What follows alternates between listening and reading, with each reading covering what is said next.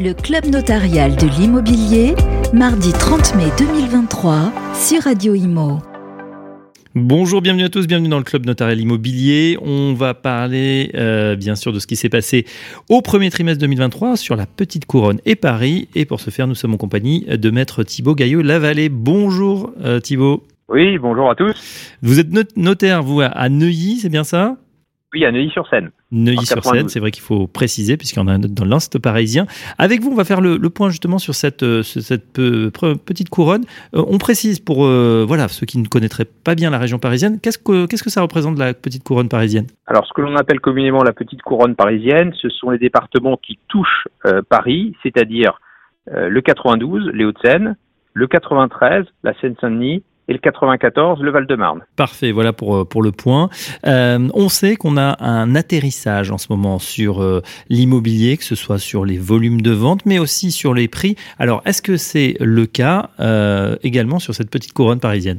Oui, tout à fait. vous avez parfaitement raison. C'est le cas également sur la petite couronne parisienne on observe euh, une baisse euh, tant euh, des volumes que des prix sur cette petite couronne. Cette baisse de, de volume est identique sur les appartements que sur les maisons. La baisse de volume pour les appartements en petite couronne est de 21% au premier trimestre 2023 par rapport au premier trimestre 2022 il faut dire que le premier trimestre 2022 avait été assez exceptionnel. Hein. Euh, on a eu deux très belles années après la crise sanitaire et là, on est en train de vraiment de, ralentir. Tout à fait, vous avez parfaitement raison. cette baisse est homogène sur la petite couronne, c'est-à-dire tant sur le 92 que sur le 93 que sur le 94. Et pour rebondir un petit peu sur ce que vous dites par rapport au T1 2022 qui était une année exceptionnelle, euh, il faut quand même noter que le T1 2023 est euh, inférieur de 8% à la moyenne des T1 depuis 2013.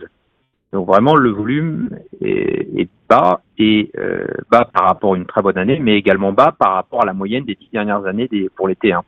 D'accord. Est-ce que, à votre sens, c'est quelque chose qui va durer? Est-ce que la baisse est amorcée Puisque, on le rappelle, hein, ce qui fait que ça baisse, c'est surtout ces conditions de financement qui se sont durcies. Les emprunteurs euh, arrivent péniblement à trouver leur crédit quand ils le trouvent et sont obligés aussi de raboter un petit peu leurs ambitions, notamment euh, sur la, sur la taille, puisque les prix, eux, n'ont pas forcément beaucoup baissé pour le moment. Oui, vous avez parfaitement raison. Euh, là, euh, l'accès au crédit est devenu de plus difficile. Euh, c'est les taux qui ont euh, monté, mais la vraie problématique, c'est pas le taux en lui-même, c'est simplement l'accès au crédit. Euh, on se rend compte que le robinet euh, que constituent les prêts bancaires, eh bien, il a été complètement fermé un robinet fermé, est-ce qu'il y a euh, des chances pour que voilà la tendance euh, s'inverse euh, plus tard peut-être dans l'année? Quel est votre, votre sentiment? Quelles sont vos observations? Déjà pour ce deuxième trimestre puisqu'il a déjà commencé et vous voyez tous les jours des, dossiers Est-ce qu'on est sur la même tendance ou est-ce qu'on va vers une amélioration ou au contraire vers une détérioration? Alors, moi, de ce que je vois et de ce que j'entends dire aussi, le robinet, il va rester fermé au moins jusqu'à l'automne prochain. Pour le moment sans perspective pour vous dire que ça va changer euh, à l'hiver prochain.